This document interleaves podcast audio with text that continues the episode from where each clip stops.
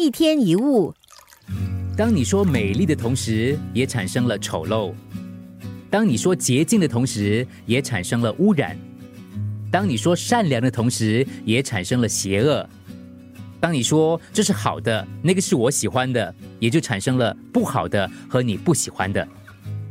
一旦我们去分别，问题就产生。你说这只蝴蝶好漂亮，你很喜欢。那毛毛虫呢？相比于蝴蝶，毛毛虫是丑的吗？但是没有毛毛虫，蝴蝶的美又怎么存在呢？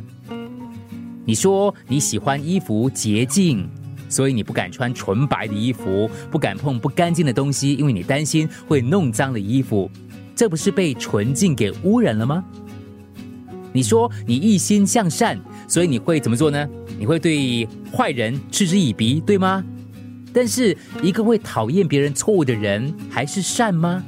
那个恶只会更扩大，只不过你会不断的压抑，不断的修饰，所以善良总是伴随着罪恶感，因为没有任何人是不会犯错的，不是吗？想一想，生命原本是好好的，为什么会过得那么痛苦呢？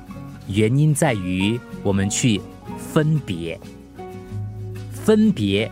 说这个是好的，那个是坏的，这个我喜欢，那个我不喜欢。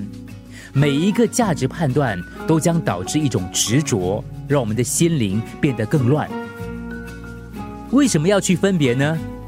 没有了分别，就没有了纷扰，那不是很好吗？一天一物。